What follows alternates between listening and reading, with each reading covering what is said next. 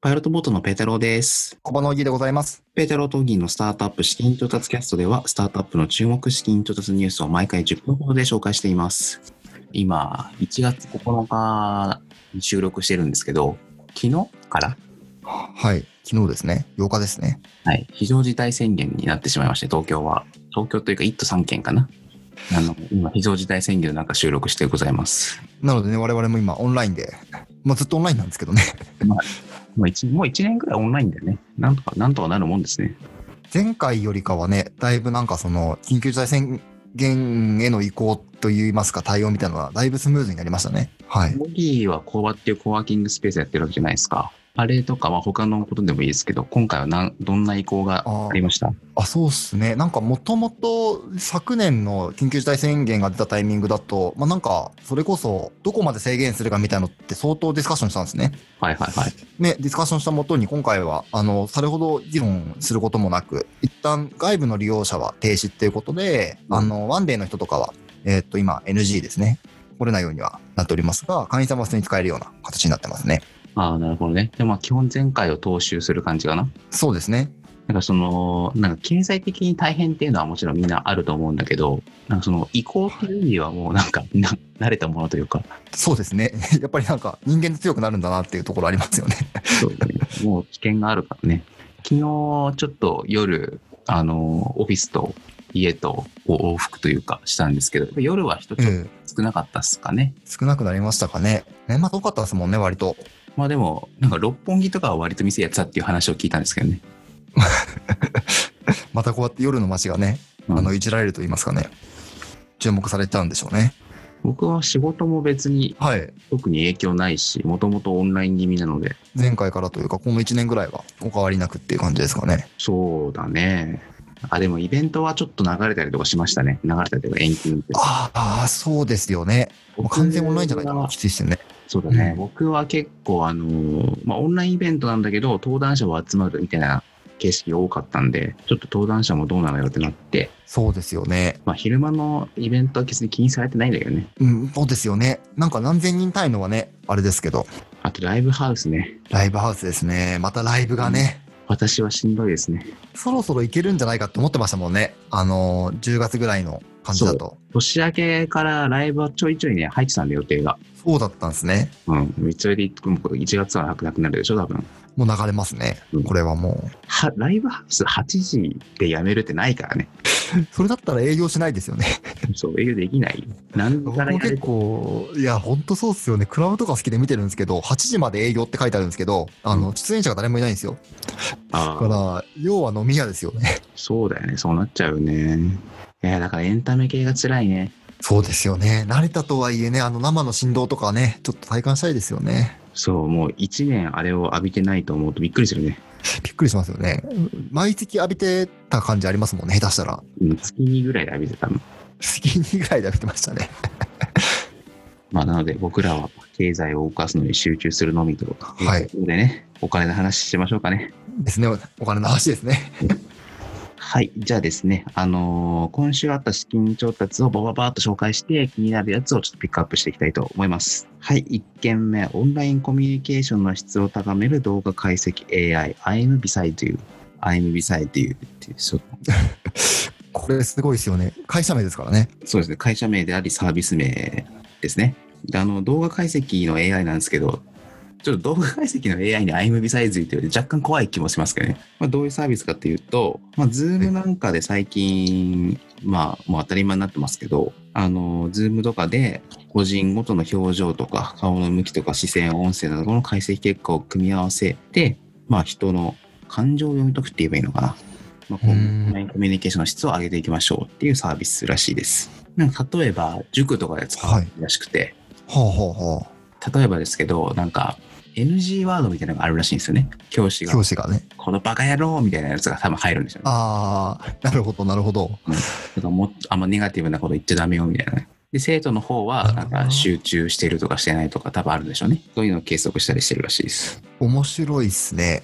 うんえ、ちょっと緊張感増しますね。 そうだね。そう言われると。うん。変なこと言えないですね。うん。セミナーとかでも使えるのかね、そのちょっと許可がどうのこうのって話は置いといて。ああ、使えそうですよね。あそでしもたら対応とかにつながりそうですね。いや、そもそも動画をオフにしてるか。ああ、そうですね。うん、動画オフにしてますよね。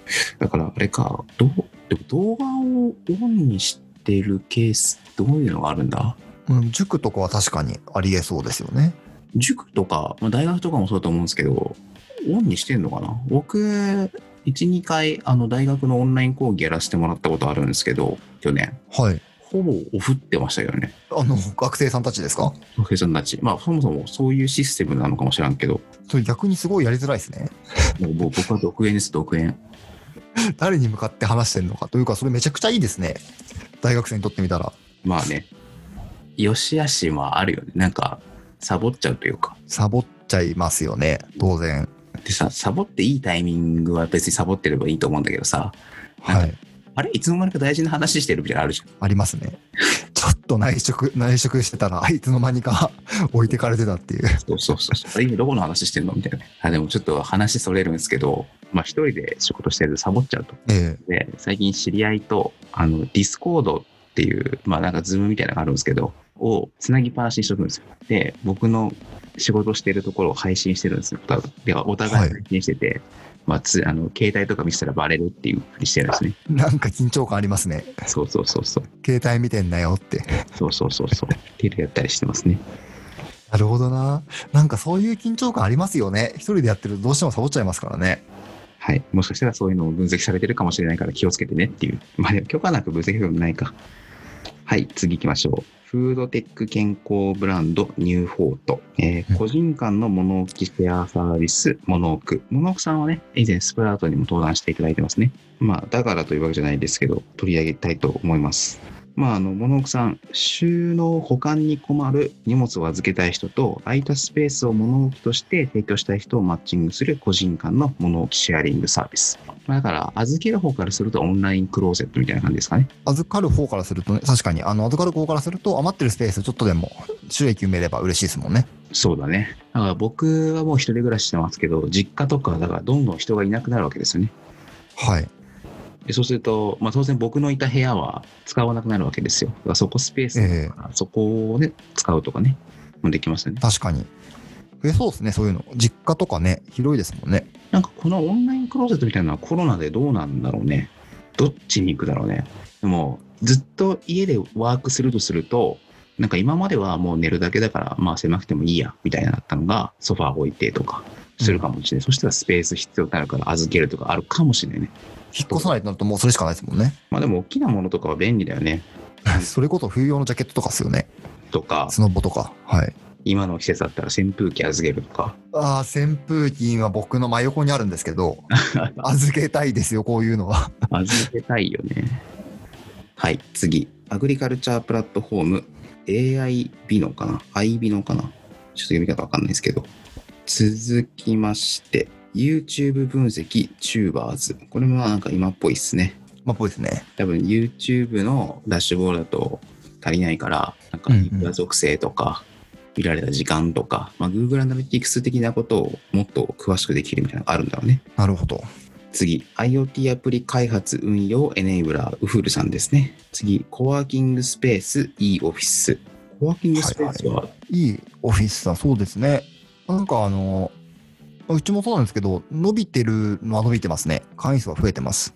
ああ、なんか都心よりちょっとベッドタウンみたいなところの方が伸びそうな気がするけど、もう住宅地は伸びますよね。あの、言うても、恵比寿って住宅の中にあったりするので、なんかちょっと家じゃなくて作業場欲しいみたいな。そういうニーズは高まってるでしょうね。次、遠隔医療、遠隔 ICU、リリーブ。AI 技術開発、アビレンかな。は AVILEN、いアビレン。次、AI 議事録作成、AI 議事録。いやー、増えましたね、こういうの。ね、なんか、結構月1ぐらいで紹介してる気がするけどね。あと、韓国の会社 AR グラスのピン MR、うん。サプライチェーンの自動化、ロムス、あと、うなぎの養殖業、フィッシュフィールド。うなぎの養殖は興味あるね。うなぎ養殖になるんですね。うなぎって養殖できなかったんだよね、今まで。できなかったイメージありますけどね。だからこそ、めちゃくちゃ高い食べ物っていうイメージですよね。あ、高いのってそう、天然しかないからなのかな。人工でめっちゃ作れれば、まあ安くなるのかなわかんないけど。あ、でも作ってたみたいですね。ニュース見てると。これまで勘とか経験に頼りがちだったらしいですね。どうやらあ、。そうなんだ。じゃあ、まあでも、それでも、なんか、足りないみたいなイメージあるから、追いついてなかったのかなえだから、僕食べないですもん、うなぎ。食べない。食べないで食べすな。いようにしてるいや、でも、好きは好きなんですよね。あ、好きなんですけど食べないようにしてるんですね。いや、なんか、人に案内されたとかだったら食べるけど、わざわざ一人では行かないみたいなイメージかな。いあー、それはありますね。や、でも、あの、今、養殖というか、フードテックで、なんか、細胞培養みたいなのも流行ってるはい。うなぎで作れるのかどうか入ってますねわかんないですけど、これも作れたら解決するからね、養殖ってそうですね。どうなのかわかんないね、この後。確かに、もう、 バイオも世界に行っちゃうかもしれないですよね。うんまあ、コスト感覚とかちょっとどうなるのかわかんないけどね。いやー、でも何にしろちょっと、僕のうなぎライフのためにちょっと頑張っていただきたいですね。いやー、そうですね。うなぎなんかたくさん食べれたら幸せですね。本当に。そうだよね。まあ、別にうなぎに限らずね、マグロでも何でもいいけど。はい、次行きましょう。AI 研究開発事業アバント。レシピ工数削減アプリ仕込める。いい名前だな。とオフィスデザイントラスト。アフタースクール教育アプリ。ちょっと中国語だから何て読むかわかんないですけど。中央イエーパン。それっぽく言いまし たね。中央イエーパン。 ちょっと。合ってそうなのかな合ってるかわかんないですね。ソフトバンクビジョンファンドがやってましたね。で、今週最後、進行性がん治療 J ファーマ、5億円の調達。J ファーマさんはなんかちょっと前職の時にちょっとだけ会ったことがあって、バイオなんであの難しいことはもう一切わかんないんですけど、あの、がんの治治療というか、がんがんを治す薬とかを開発してるっぽくって、うーん。なんか理屈上はどんながんでも治るみたいな薬を作多っいでてすね。るらしいですよ。素晴らしい。すごい。すごいよね。すごいですね。それもうだ、かなり救われますね。無敵じゃないですか。うちちょっと眼科系なんで、やっぱりこういうのは気になりますよね。怖いですね。科学が勝つか、がんが勝つか。いや、科学に頑張ってほしい。はい、というわけで今週は、今週ちょっとあのー、1週目だったんで若干少なかった気がしますけど、まあ、あの、今年もどんどん紹介していきたいと思いますので、ぜひフォローの方お願いします。お願いします。じゃあ今週はこの辺でお別れしたいと思います。ペダロとオギーのスタートアップキャストでした。さようなら。さよなら。